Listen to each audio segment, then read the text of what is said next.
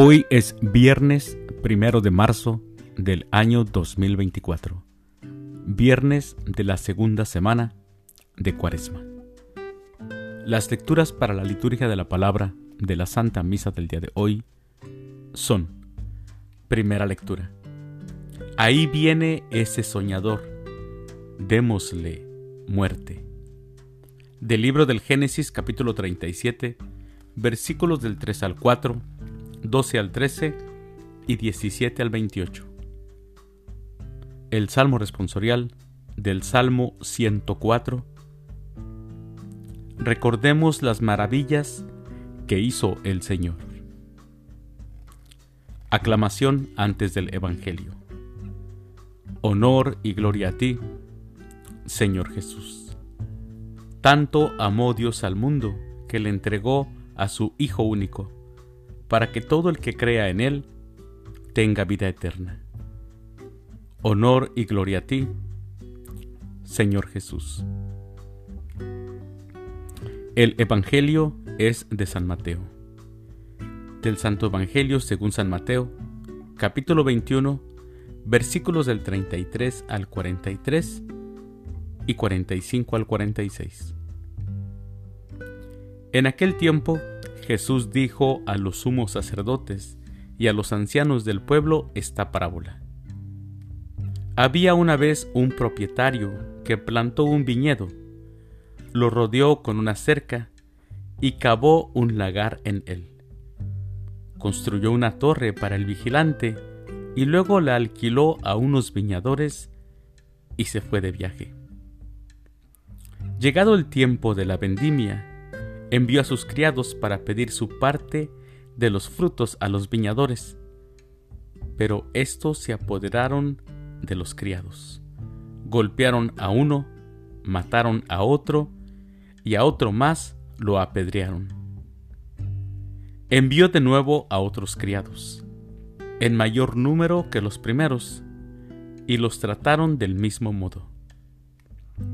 Por último, les mandó a su propio hijo, pensando, a mi hijo lo respetarán. Pero cuando los viñadores lo vieron, se dijeron unos a otros, Este es el heredero, vamos a matarlo y nos quedaremos con su herencia. Le echaron mano, lo sacaron del viñedo y lo mataron. Ahora díganme, cuando vuelva el dueño del viñedo, ¿qué hará con esos viñadores? Ellos le respondieron, dará muerte terrible a esos desalmados y arrendará el viñedo a otros viñadores que le entreguen los frutos a su tiempo. Entonces Jesús les dijo, ¿no han leído nunca en la escritura la piedra que desecharon los constructores? Es ahora la piedra angular? Esto es obra del Señor y es un prodigio admirable. Por esta razón, les digo que les será quitado a ustedes el reino de Dios y se le dará a un pueblo que produzca sus frutos. Al oír estas palabras, los sumos sacerdotes y los fariseos comprendieron que Jesús las decía por ellos y quisieron aprenderlo, pero tuvieron miedo a la multitud, pues era tenido por un profeta. Palabra del Señor. Gloria a ti, Señor Jesús. La parábola de la viña es una dera crítica dirigida por Jesús. En el Evangelio de San Mateo, mis hermanos, Jesús les dijo esto a los sumos sacerdotes, los fariseos y a los ancianos del pueblo. Ellos, que debían de ser buenos administradores de la viña. La viña, recordemos que representa en el Antiguo Testamento el pueblo de Dios. Lo compara con una viña al pueblo de Dios. Entonces, estos somos sacerdotes, los ancianos del pueblo, junto con los fariseos, eran los encargados y los administradores de ese pueblo de Dios. a quienes se les había confiado su cuidado. Pues, como escuchamos hoy, resultaron ser malos administradores. La actualización de este pasaje bíblico también es una dura crítica a todos aquellos que formamos parte de la iglesia. Sí, para todos nosotros, las palabras de Jesús son muy actuales. Y es que a veces hay personas en la iglesia que se sienten herederos y que no hacen nada por la viña del Señor. La advertencia de Jesús es contundente.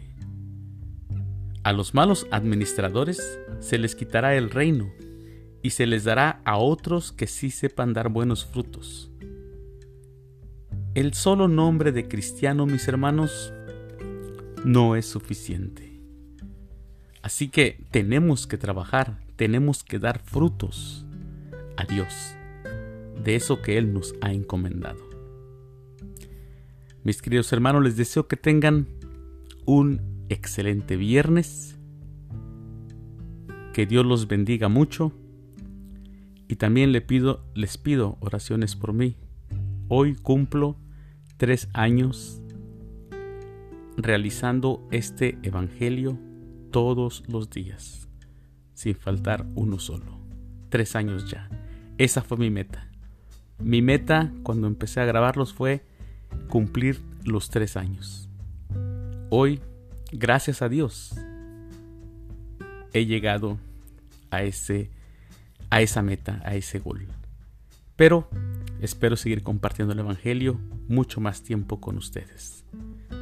Siempre y cuando les guste el trabajo que hago para ustedes. Y gracias a todos por compartir con sus amigos y sus familiares para que este Evangelio diario llegue a más personas. Que Dios los bendiga.